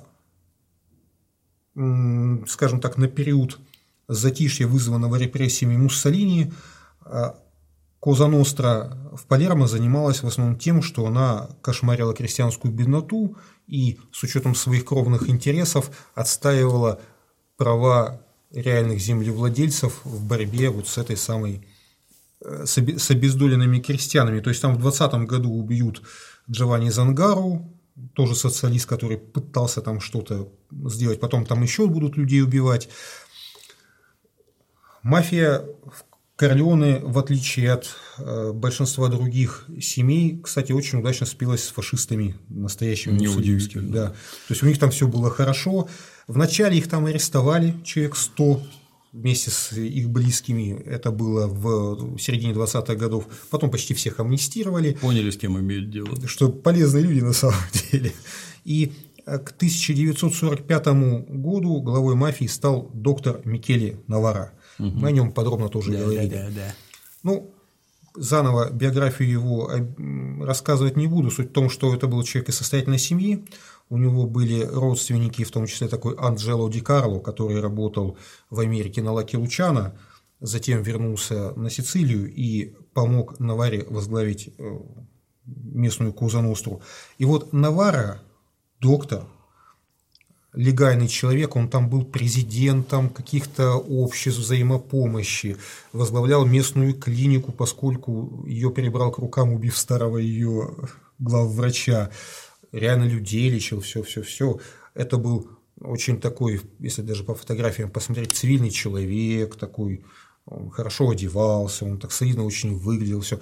Вот этот человек и был прототипом доктора Тазы угу, и угу. Дона Тамазина, которого Пюзо разделил на двух героев, а Коппол не стал заморачиваться на совершенно ненужного доктора Тазу и оставил только доктора Тамазина. Что происходило, а, что происходило в Корлеоне как раз к моменту окончания Второй мировой войны? Сицилию, как мы знаем, в 1943 году взяли оккупационные войска, и к 1944 году война для Италии в целом, Вторая мировая, в принципе, завершилась. Там был в 1944 году принят закон Фауста Гула, который обязал сдавать, это был коммунист, который обязал сдавать пустующие земельные участки обездоленной бедноте. Э, этот закон был продлен одним из основателей христианской демократической партии Антонио Сеньи – и встретил колоссальное противодействие со стороны латифундистов на Сицилии. Поскольку начались самовольные захваты крестьянами земель, пустующих, не пустующих, не важно, они там образовывали кооперативы, угу. пытались там как-то культивировать земельные участки. Мафия, естественно, этому всячески препятствовало. Ну, потом захватят, а потом попробуй выгони. А так их, да. Да, с точки зрения Конечно. владельца попробуй да. выгони, да. И, допустим, вот за 44-48 год в Королевне и окрестностях произошло 153 убийства. Ну, это мы берем всю округу, понятно. Это кто были в основном? Крестьяне, активисты и так далее. Есть разные, разные данные по числу убитых, но в целом вот из нескольких источников вот я нашел цифру 153 человека угу, примерно. Угу. Возможно, их было даже больше. Да, мое почтение. Да. Для сельской местности-то.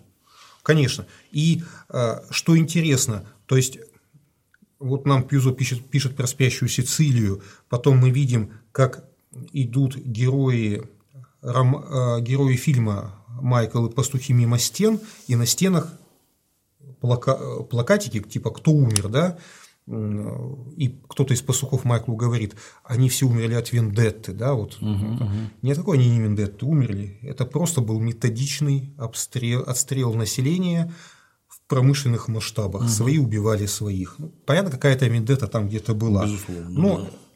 это была не основная причина. Кстати, ради справедливости надо сказать, что Пьюзо, наверное, немало рискуя в свободно-демократической стране, где все еще не закончился маккартизм, он отметил у себя этот момент. Он писал, с годами мафия на Сицилии сделалась инструментом в руках богатых и в определенном смысле тайным оплотом существующей политической системы. Она выродилась в придаток капитализма, антикоммунистический, антилиберальный придаток, самостийно облагающий данью всякий, пусть даже самый малый вид делового предпринимательства. То есть Пизо у нас намеком, но на эту информацию дает. И Коппола у нас дает на самом деле намеком же информацию на реальное положение дел, угу. поскольку на одной из стен висит красный плакатик. Угу. А среди вырезанных сцен фильма, не попавших в театральную версию, есть даже шествие крестьян, которые там что-то за свою землю. Портретами Сталина. То есть, на самом-то деле все все, все, все понимали. Конечно, Но да. надо было написать так, как, как, Да. как, как написали. Ну, я бы заметил, что Италия – это же одна из самых, так сказать, левых стран. Да. И когда граждане очень любят рассуждать про коммунизм, какой он плохой, нехороший, как это все неправильно, ну, дорогие друзья, противопоставить вот этому вот, вот этому, когда наверху сидит упырь, а под ним ходят шайки убийц. Просто и без это не какая-то там это. Вы про благородную мафию можете говорить э, что угодно. Это шайки убийц Да. профессиональных. Открой рот, тебя убьют, вот и все. И выход исключительно в коммунизме людям тогда виделся. Точно так же, как в Южной Америке. Там у них главные коммунисты это священники, как правило. Жизнь настолько нелегка у этих самых сицили- сицилийских крестьян, только посочувствовать. Так э, американцы же э, очень сильно опасались того, что Италия станет коммунистической страной, и там действительно в какой-то момент времени чуть было, скажем так, Советский Союз не пополнился новым союзом. Со- Соцлагерь мог бы расшириться достаточно серьезно. И, кстати, из-за этого американцы в свое время на Сицилии и пытались провернуть эм, идею сепаратизма местного, то есть э, Сицилию позиционировали заинтересованные лица как 51-й штат Соединенных Штатов Америки. Больше того, даже в 80-е годы или в начале 90-х, когда убили уже, по-моему, и Барселина, и Фальконе, Таторино, на тот момент главарь королеонцев, по информации засылал гонцов в Америку, те выходили на местных тоже собратьев по американской Козаностре и зондировали вопрос, актуальна ли еще тема с тем, чтобы Сицилия отсоединилась от Италии и попала по каким-то образом под влияние Соединенных Штатов. Ох, затейники, а. А им надо было как-то выбраться из-под прессинга, который на них был устроен государством. То есть там Ирина и все-все-все уже были заочно осуждены, а сидеть в тюрьме очень не хотелось. Что только они делали. Там и бомбы взрывали, и поезда взрывали, и вот выходили на американских товарищей. Никому, конечно, Сицилия в США была не нужна, но, по крайней мере, за спрос денег не берут. Да, да, попытались, да, попытались. Что касается остальных нюансов, которые мы находим у Пьюзо, у него есть, допустим, такой пассаж, тоже цитирую с небольшими э, купюрами. Новая мафия из Палермо наживала огромные деньги на послевоенном строительном буме и, разбогатев, все смелее наступала на пятки отстающим от времени сельским главарям, наградив их презрительной кличкой «Старая гвардия». Пьюзо упоминает, что новая мафия там занималась чуть ли не проституцией там, да, и так далее. Доктор Таза, во всяком случае, в Палермо по роману бегал по проституткам. Это, конечно, глупость. Потому как мафия на Сицилии была идейной противницей грязного бизнеса, все, что связано с использованием женщин. Коза Ностра себя всегда, скажем так, позиционировала как организация, близкая к католической церкви. Мафист обязан быть хорошим христи- христианином. Ты можешь, конечно, кого-то убивать, там. Мы на войне. Да. Солдаты попадают в рай. Да. Но изменять женщинам своим что нельзя. И гулять непонятно по ком тоже нельзя. В XIX веке в Палермо была даже такая воровская масть, не воровская, преступная масть, мы не говорили, рикотари. Это профессиональные сутенеры были. И вот у них э, с нарождающейся мафией возник определенный конфликт, в результате которого рикотари как преступная каста перестали существовать, просто потому что позорный бизнес. Фу таким быть. Естественно.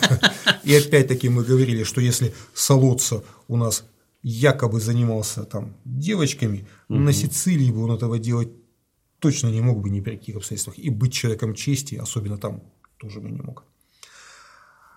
По поводу других видов бизнеса, который у нас указывает Пьюзо, который, якобы существовавших на Сицилии, это наркотики. Он там говорит, что новая мафия занимается наркотиками. Мафия на Сицилии начала заниматься наркотиками, да, к концу 40-х годов. В 1946 году была Гаванская конференция, на которой Лаки Лучано пытался, как мы тоже говорили, продвинуть поставки героина из Европы в США. Но Сицилия, она была настолько вторым или третьим на тот момент времени игроком во всем этом героиновом бизнесе, а, сицилийцам доставались крохи от большого пирога, потому что максимум, что они могли ловить, это какие-то партии героина, которые они либо закупали, либо через них проходили транзитом, поскольку остров очень удобно расположен. На Сицилии еще не было ни своих нарколабораторий, они появятся только в 70-е годы, ни, естественно, своих запасов производных для создания этого наркотика. Но зато в Палермо, конечно, в 1946 году, как нам говорит Пюзо, послевоенный строительный, послевоенный строительный бум еще не начался, но очень скоро начнется. Вот нам Пюзо дает отсылку на реальные события, которые на Сицилии действительно происходили. Но он просто их дает с поправкой на несколько лет. Да. Что происходило в Палермо? То есть э, огромный приток населения в Палермо вызывал необходимость строительства дешевого массового жилья. Людям не до удобств было иметь бы крышу над головой.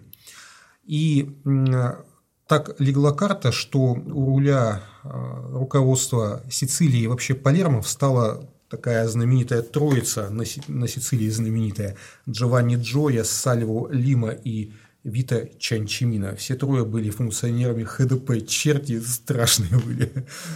Джованни Джоя, уроженец Палермо, 25-1981 годы жизни, это человек, который имел очень большие выходы на центральное правительство в силу того, что он был функционером ХДП.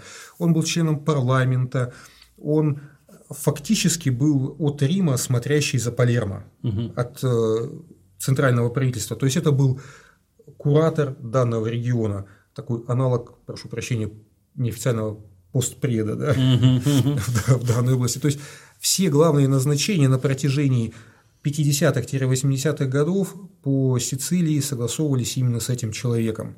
У него было два прекрасных вскормыша. Это Сальваторе Лима, 1920... Он был положенец, да. а эти были смотрящие. А эти смотрящие, да. Сальваторе Лима, 1928-92 годы жизни, тоже коренной полермитанец, папа его был человеком чести из семьи Палермо Чентра, был в розыске, убивал, угрожал, вымогал, да, да. все было замечательно, конечно. Династия, таку... династия была. С да? такой биографией, да не пойти в политику. Да. Говорят, Сальва Лима тоже был посвящен в мафию, правда, это сильно не факт. Но зато сильно факт, что он был другом Джулио Андреотти, от партии ХДП. Ты хоть говори, кто это, а, а молодежь не поймет, кто такой Джулио Андреотти. Андреотти – это знаменитый итальянский политик, по-моему, трижды премьер Италии, который прославился чудовищными совершенно коррупционными связями. Это как Берлускони, примерно, даже лучше. Bерлускони – это его фактически ученик. Преемничек. Тоже традиции живут, да. А, Сальваторе Лима в 1951 году 1951 году, разумеется, стал депутатом Горсовета Палермо, к 1956 году стал советником по общественным работам Палерской администрации, тут он понял, что жизнь-то налаживается. Угу. Сейчас объясню почему. В 1958 году Лима избрался на пост мэра, затем занимался партийной работой, опять был мэром, стал евродепутатом, был человеком, за которым стояли палермские кланы. В конечном итоге, в, получается, когда? В 1992 году, за короткое время до убийства Джованни Фальконе, Сальватора Лима убьют.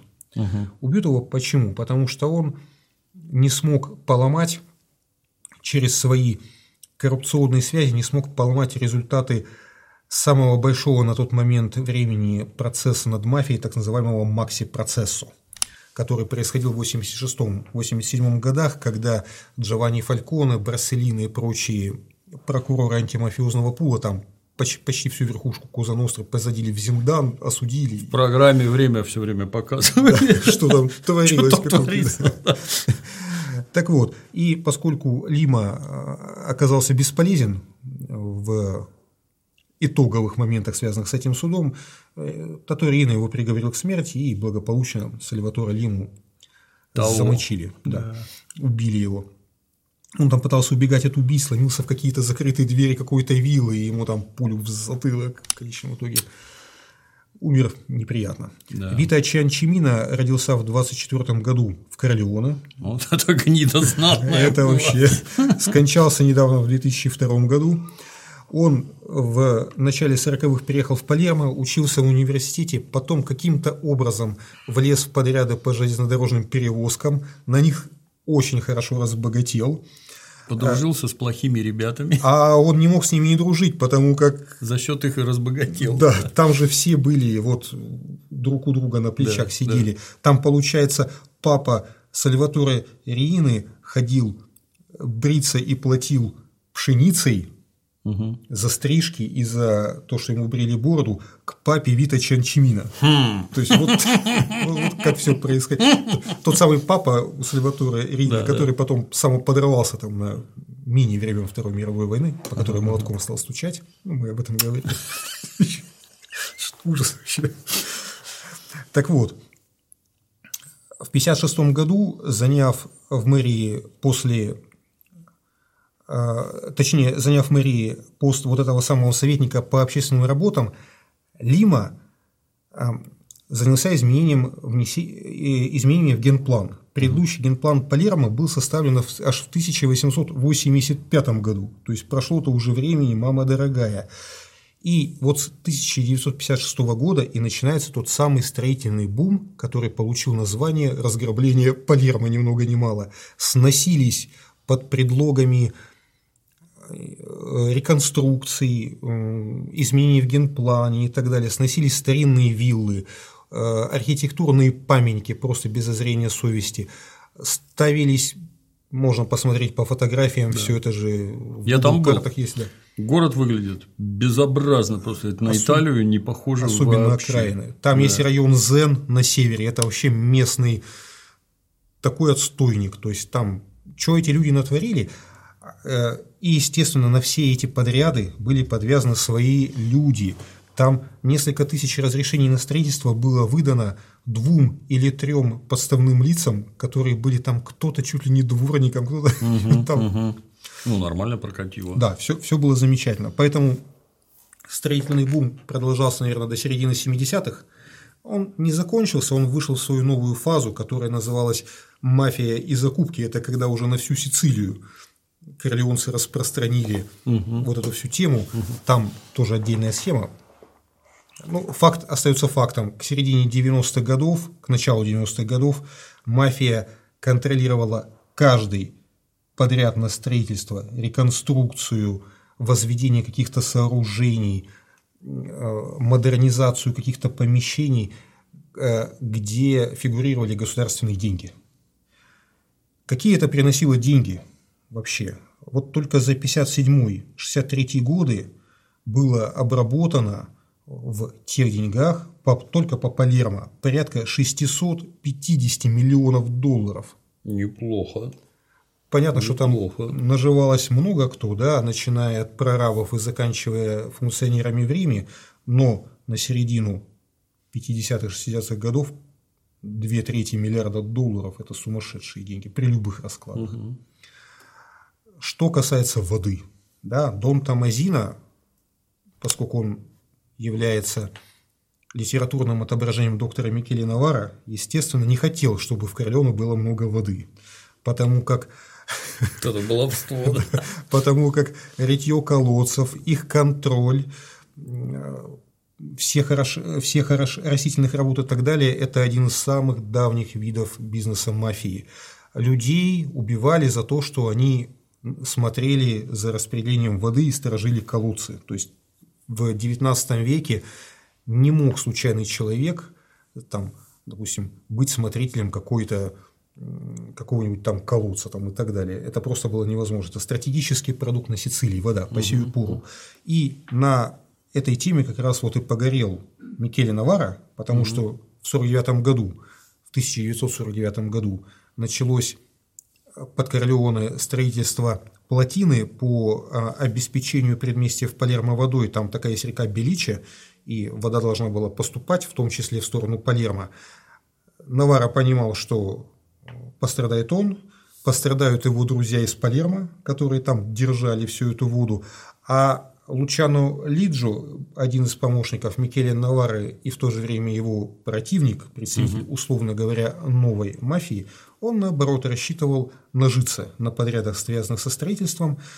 У них внутреннее противостояние переросло в открытое, вначале они там мазались друг с другом на политической, угу, угу. скажем так, полях, там пытались продвинуть каждый из своих ставленников в руководство строительством этой плотины. Конечном итоге Лучана Лиджа терпения не выдержала, он застрелил Микеле Навару. Да сколько можно? Да сколько можно терпеть, это беспредел. да. И затем там на протяжении примерно пяти лет в Палермо кипела дикая война, когда делили наследство Навары, вот угу, люди, угу. которые остались от него, и Лучано Лиджи со своими отморозками. Вот после этого, к середине 60-х годов, когда война наконец закончилась, Корлеоне стали звать «надгробная плита». К тому моменту времени столько там народу наубивали. Следующая сцена, мы видим, как Майкл с охранниками проходит площадь с церковью, затем идут мимо американских солдат, им Фабрисо что-то там кричит, возьмите меня с собой в Америку, я хочу в Америку и так далее. И затем вся Накаркал эта... потом. Да, в Америку-то он попал, конечно, не совсем так, как хотелось, но тем не менее. И затем мы видим ту самую сцену, где Майкл теряет разум от красоты прекрасной девушки. Тут у меня, конечно, получился некий диссонанс, потому что когда книжку читал, ну там какая-то да, там... Моника Белуччи это должна была а быть. я сейчас скажу, кто должен был сниматься в этой. А там какая-то, ну, девушка и девушка, да. Сейчас мы про нее поговорим. Но тут девушку. стрела Амура это, конечно, все в корне меняет. Индивидуально. Да. да. Так вот, та самая церковь, мимо которой они идут, это та самая церковь, которая будет потом во второй части крестного отца, в третьей и так далее. И вот она у людей очень прочно ассоциируется с Корлеоне. Да. Ни разу она не в Корлеоне. Это вообще собор Святой Марии Анунциаты, то есть Святой Девы Марии Благовещения и Успения, находится в деревушке Форце Дагра, о которой мы говорили.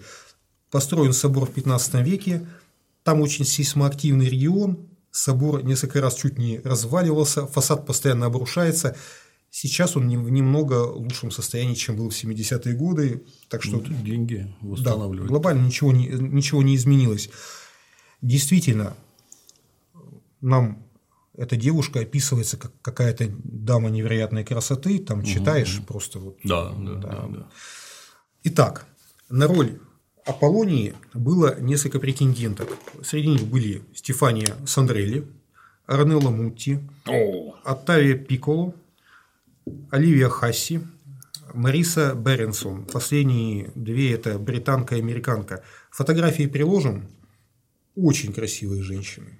Арнелла Мутти, как сейчас помню, в... Стефания Сандрелли. С Челентаном. Это же, да. Мама дорогая. Все колоссальные красоты женщины. Да, да, да. И поэтому, когда избрали на роль Аполлонии Симонету Стефанелли, то, скажем так, Странный выбор. странное было решение. Родилась она 30 ноября 1954 года, и когда она снималась в фильме, ей едва исполнилось 16 лет, на самом деле.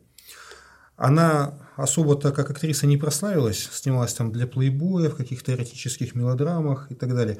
Но она удачно в какой-то момент времени вышла замуж за Микеле Плачеда. Трех детей ему родила. Сейчас до сих пор вроде бы как жива. Когда такое слушаю, да. изумление.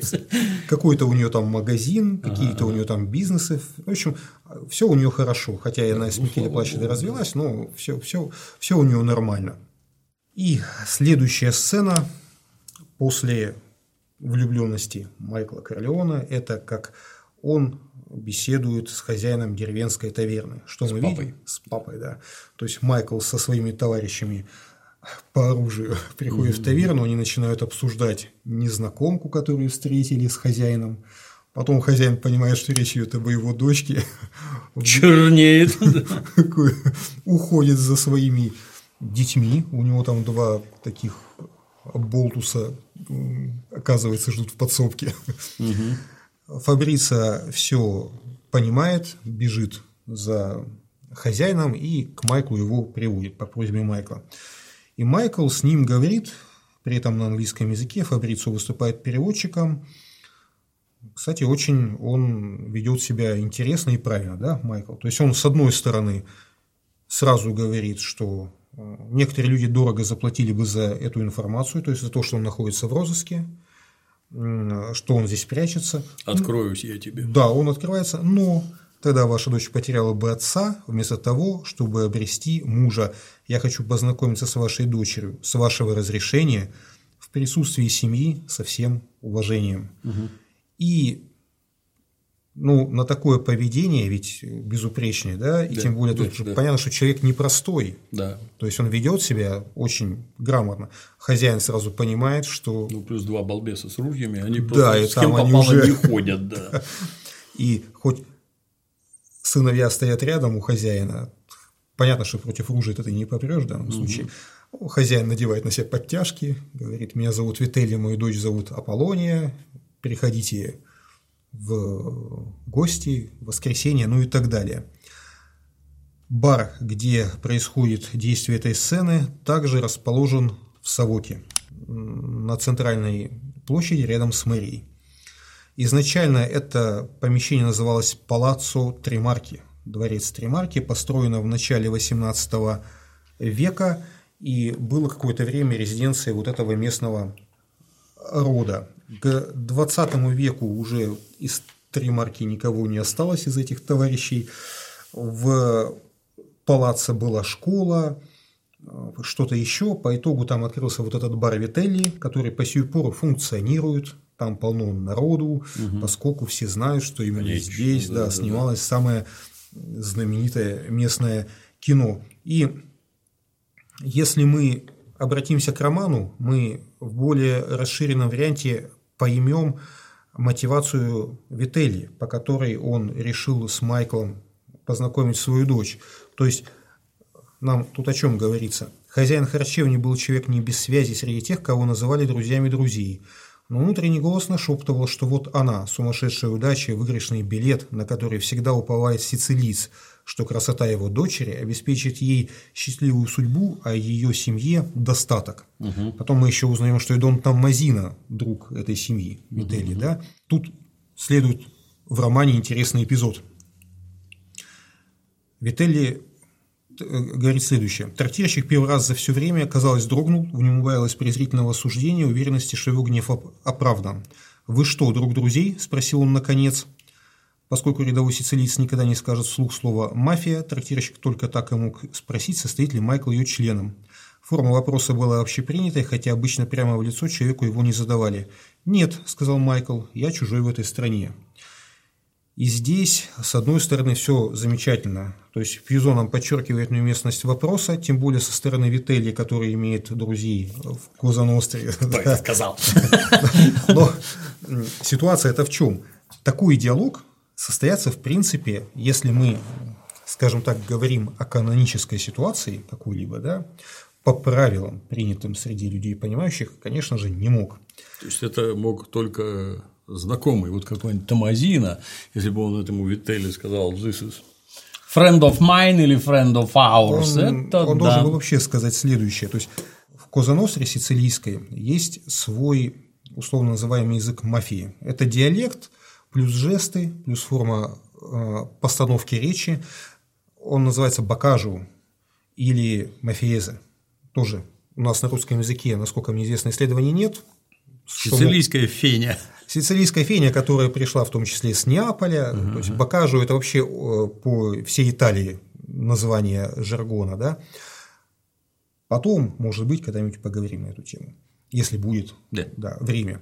Итак, но дело в том, что на Бакажу друг друзей это, конечно, могли так обозначать человека, состоящего в Козаностре, но все-таки друг друзей это тот, в большей степени тот, кто связан с почтенным обществом, то есть аффилированный человек, вхожий в семью, но не допускаемый до принятия в ней каких-то решений, исполняющий на постоянной основе ее поручения. Про члена какой-либо семьи обычно говорилось, это наша вещь, или мы одно и то же, или это наш друг. Причем а, два человека чести друг другу незнакомых не могли друг другу представляться. Третий Мафиоза, да, быть, не да. мог за себя говорить, я человек чести, там, или я мафиоза, да, только кто-то третий, кто знает обоих, мог их вместе сводить Да, друг другу это не потому, что Да. приличие. Мало ли, что ты там наговоришь. Кто ты вообще такой, еще проверить надо. Автоматчик. Да. А тут уважаемый Конечно. человек тебя представил. Конечно. Понятно, что не врет опять-таки, да. И здесь что интересно, с одной стороны, такой ситуации быть не могло, с другой стороны, Майкл-то ведь не соврал, потому что он ответил честно, я чужой в этой стране. Человек чести из Козаностры сицилийской не является человеком чести для Козаностры американской. Это две разных структуры. Поэтому Майкл отвечает правду, я чужой в этой стране, я там не друг, не друг Да, друзей да, и так да, далее. да. Ну и кроме того, он еще и почему так отвечает, потому что даже если бы он состоял, допустим, в коске Дона Томазина, во-первых, да, он сам не имеет, как мы говорили, права обозначать свою принадлежность, а во-вторых, ты трактирщик, кто такой вообще, чтобы спрашивать, тем более при посторонних Так точно. такие вещи. Да, Ты о лю- чём, люди дорогой? вокруг стоят, да. Да. Ну, естественно, такого быть не могло. И есть еще один момент, кстати, по качеству перевода. Вроде бы как мелочь. Повторюсь, со всем уважением к Марии Иосифовне но э, перевод у нее некоторых вещей странный, и из него меняется смысл того, что в тексте. Вот что у нее в переводе написано про взаимоотношения Дона Томазина и Майкла.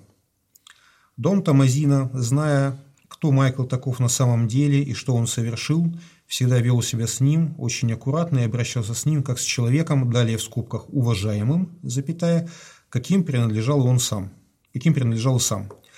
Но обратившись к оригиналу на английском языке, мы увидим, что последняя фраза, то есть каким принадлежал и сам, это не просто фраза, ну, допустим, передать какой-то оборот речи иносказательно. Этой фразы в тексте нет вообще. То есть здесь после человека уважаемым надо ставить точку. Зачем она ее добавила, неизвестно. Идем дальше. Идем дальше. Дон Томазина, тем более, не принадлежит к тем, тем же уважаемым людям, да, мы же понимаем, он из других уважаемых людей, потому что он из Коза Ностры сицилийской, а не Да. американской. Больше того, в данном тексте man of respect, да, как в оригинале, само это выражение, оно целиком заключено в кавычки, не слово «уважаемый», а вообще целиком. Поэтому в данном контексте, с учетом заключения в кавычки всего этого термина, не просто уважаемый человек, а это именно человек чести, то есть мафиоза. Поэтому здесь не обращался с ним не как с человеком уважаемым, а как с человеком чести. Несколько разное, да. Абсолютно разные вещи. То есть обращался к ним, с ним как э, с человеком, именно посвященным американскую Казанусу. Точка.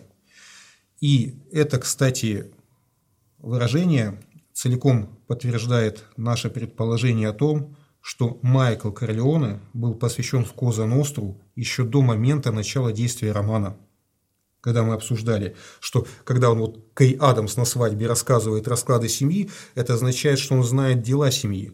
А раз он знает дела семьи, в данном случае семьи мафии, то он ее дело посвящен, соответственно, он уже вот этот укол и все-все-все прочее, он это прошел. Я в одном из комментариев к какому-то нашему выпуску прочитал, товарищ один написал, Майкл Корлеоне на самом деле стал человеком чести только тогда, когда убил Солоца и Макласки. Да, конечно, можно так предположить, но Пизон... Сделал кости, да. Да, но Пизота нам что пишет? Что сразу после убийства, едва переодевшись в машине, Майкл через 20 минут был на борту итальянского грузового судна, уходящего к берегам Сицилии. То есть посвящение, сбор необходимых лиц, ритуал и так далее, он пройти бы ну никак не успел. Когда он мог стать человеком чести, только еще до того момента, как началась первая глава крестного отца. Угу. Поэтому неправильный перевод, меняющий существенно смысл угу. текста и меняющий его дважды. Пизо очень тонко играет со смыслами, которые понятны только тем людям, кто, как говорится, там что-то вот в этих темах понимает. Делает это, наверное, специально, делает это наверное, очень интересно. Чтобы своим людям читать было веселее. Да, да. чтобы свои люди понимали, да, о чем идет речь на самом деле. Мария Иосифовна понятно, не владела такой информацией, поэтому перевела немножко не так. Ну, ладно, не страшно. И еще про сицилийские эпизоды. У нас там все время Майкл ходит вот с платком, да, там угу. в, в, в, в, кни, э, в фильме. Почему это произошло? Потому что из романа мы узнаем, ему не просто так там сломали лицо, у него были повреждены носовые пазухи, он постоянно мучился от боли, он постоянно сморкался там на землю, как сицилийские крестьяне любят, думал, делать или не делать ему операцию, которую доктор ему советовал по а, тому, чтобы излечиться из, из этого. Но в конечном итоге так и не сделал, и угу. вот постоянно и в фильме он с этим платочком появляется. Я думаю, что мы, поскольку беседуем уже давно, угу. наверное, мы все-таки оставим напоследок дальнейшую часть сицилийской жизни Майкла Корлеоне и все, что происходило параллельно в США, и расскажем это дополнительно. У нас останется, получается, тогда три выпуска. Мы закончим то, что не успели сейчас, угу. и затем доведем фильм до конца, потому что как раз у нас около часа экранного времени будет еще оставаться. И на этом с крестным отцом, наверное, мы сумеем Дай-то Бог. Завершить, надеюсь, да? Напоминаю еще разок, вот у нас книжечка «Крестный отец» с автографом Григория. Я тут затесался немножко тоже, да. Строчите комменты под роликом на vipoper.ru и книжечку вам зашлем. Спасибо, Григорий. Спасибо вам. Ждем продолжения. Будет обязательно. На сегодня все. До свидания.